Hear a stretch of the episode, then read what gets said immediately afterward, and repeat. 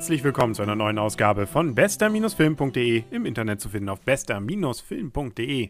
Mein Name ist Henrik Rasemann und heute ist wieder Video- bzw. Blu-ray-Tag, beziehungsweise es gibt eine entsprechende Rezension und zwar ein Animationsfilm, der zwar auch schon ein paar Tage auf dem Buckel hat, aber äh, glaube ich bei vielen definitiv nicht weiter bekannt ist. Es ist nämlich Planet 51, Planet 51, so heißt er und hat eine zumindest sehr pfiffige Grundidee, äh, die sich von vielen anderen derartigen Filmen bisher unterscheidet und wo man sich fast wünschen würde, dass daraus vielleicht, zumindest aus dieser Grundidee, mal jemand einen Realfilm machen könnte. Die Grundidee ist nämlich, wir befinden uns auf einem fremden Planeten und äh, die Menschen dort sind plötzlich völlig geschockt, als ein Außerirdischer, man vermutet es ja fast, was damit gemeint ist, nämlich ein Mensch bei ihnen landet.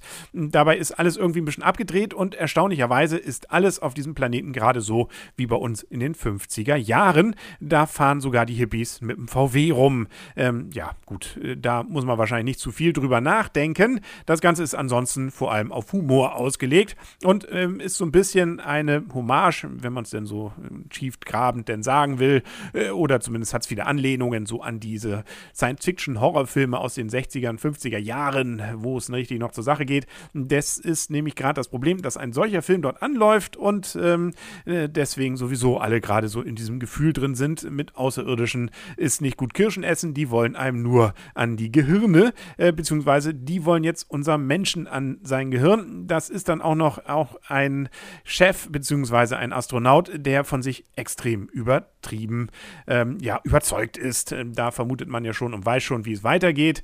Daraus ergeben sich dann noch ein paar Verwicklungen. Eigentlich das Witzigste an dem gesamten Film ist noch so ein kleiner vorausschauender Roboter, beziehungsweise so ein Wegelchen, das auf den Planeten schon mal vorweggeschickt wurde, um dort für Ordnung, beziehungsweise insbesondere für Infos zu sorgen. Und ähm, der ist nämlich so ein bisschen wie so ein Hund gezeichnet. Nicht gezeichnet, aber verhält sich wie einer, der insbesondere auf Steine steht. Auch nichts, was man nicht schon bei Wally vielleicht in irgendeiner anderen Form mal gesehen hat, aber äh, immerhin hier und da für einen kleinen Schmunzler auch gut. Es lohnt sich übrigens auch mal ins englische Original zu hören. Da sind nämlich durchaus illustre Schauspieler dabei. Von Dwayne Johnson über Justin Long, über Gary Oldman zum Beispiel und John Cleese als Professor, äh, der insbesondere gerne Gehirne ausnimmt. Äh, Jessica Biel ist übrigens auch dabei. Kinostart war am 3. Dezember 2009 und seit ungefähr April 2010 gibt es das Ganze auch auf DVD und jetzt auch auf Blu-ray. Die Kritiken waren allerdings relativ schlecht. Äh, wenn man mal auf filmstarts.de geht, da ist die Rede von Seelenlos und äh, dass das Ganze ein Flop ist. Ähm, so schlimm ist der Film gar nicht. Also sicherlich an Pixar kommt da nicht ran, auch wenn da eine ganze Menge Millionen eingeflossen sind in diesen 91 Minuten langen Film.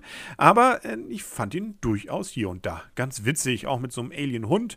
Der hat hier und da durchaus ein paar humoristische Sachen und äh, dass es da ordentlich teilweise auch zur Sache geht, fand ich jetzt nicht so kritikwürdig, wie es zum Beispiel in einigen Kritiken wiederum herauszuhören war. Ja, also nicht jeder Gag zündet jetzt äh, und es gibt sicherlich hier und da auch ein paar Längen und vielleicht gehen auch jetzt nicht ganz die Gefühle über auf diese Figuren, äh, wie es bei Pixar-Filmen vielleicht auch passiert. Insbesondere diese, ja, sich etwas vertiefende Beziehung zwischen dem Roboter Rover und äh, einem von den Einheimischen hat sich mir jetzt so eigentlich nicht erschlossen.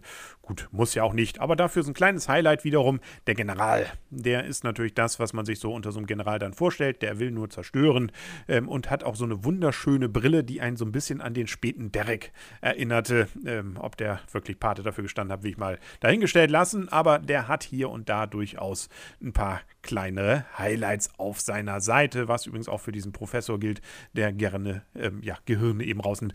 Also ja, ich fand ihn wirklich ganz nett, den Film. Und man kann ihn sicherlich äh, für inzwischen ja relativ günstige paar Euro, wo man den herbekommt, ähm, dann auch sich mal zu Gemüte führen. Wobei ähm, die das, was so an Bonusmaterial auf den CDs bzw. dann auf der Blu-ray drauf ist, jetzt nicht der großen Rede wert ist. Es gibt ein paar entfallene Szenen, von denen man auch weiß, warum sie entfallen sind, wenn man sie gesehen hat. Und äh, zum anderen gibt es dann noch so ein kleines Making-of, das aber mehr ein Werbefilm für den entsprechenden Kinofilm bzw. dann für die DVD war. Kommen wir also ganz unbarmherzig zu den Punkten für Planet 51.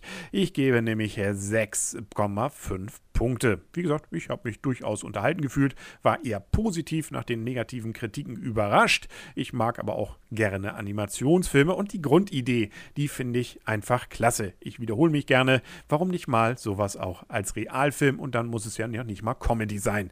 Gut, aber das nur am Rande. Ähm, Abzüge, das hatte ich auch schon erwähnt, eben vor allem dafür, dass die Charaktere jetzt nicht so sind, dass man mit denen jetzt wirklich da ganz intim werden will, äh, beziehungsweise also sie näher kennenlernen kennenlernen möchte und äh, die Gags jetzt auch nicht immer zünden, einige Figuren einfach zu sehr überzeichnet sind und dass dann eben auch das Ganze teilweise kleinere Längen hat. Aber es bleibt ein solider Animationsfilm für zwischendurch. So, das war's dann für heute. Ich hoffe, für zwischendurch haben Sie auch noch ein bisschen Zeit für die nächste Folge von bester-film.de in der Blu-ray DVD-Variante. Dann könnten Sie einfach den Stream abonnieren auf bester-film.de. Da gibt es aber auch den Kino-Stream, den können Sie natürlich gleich noch zusätzlich abonnieren. Bis dahin sagt alles Gute und auf Wiederhören und auf Wiedersehen. Euer und ihr Henry Krasemann und tschüss.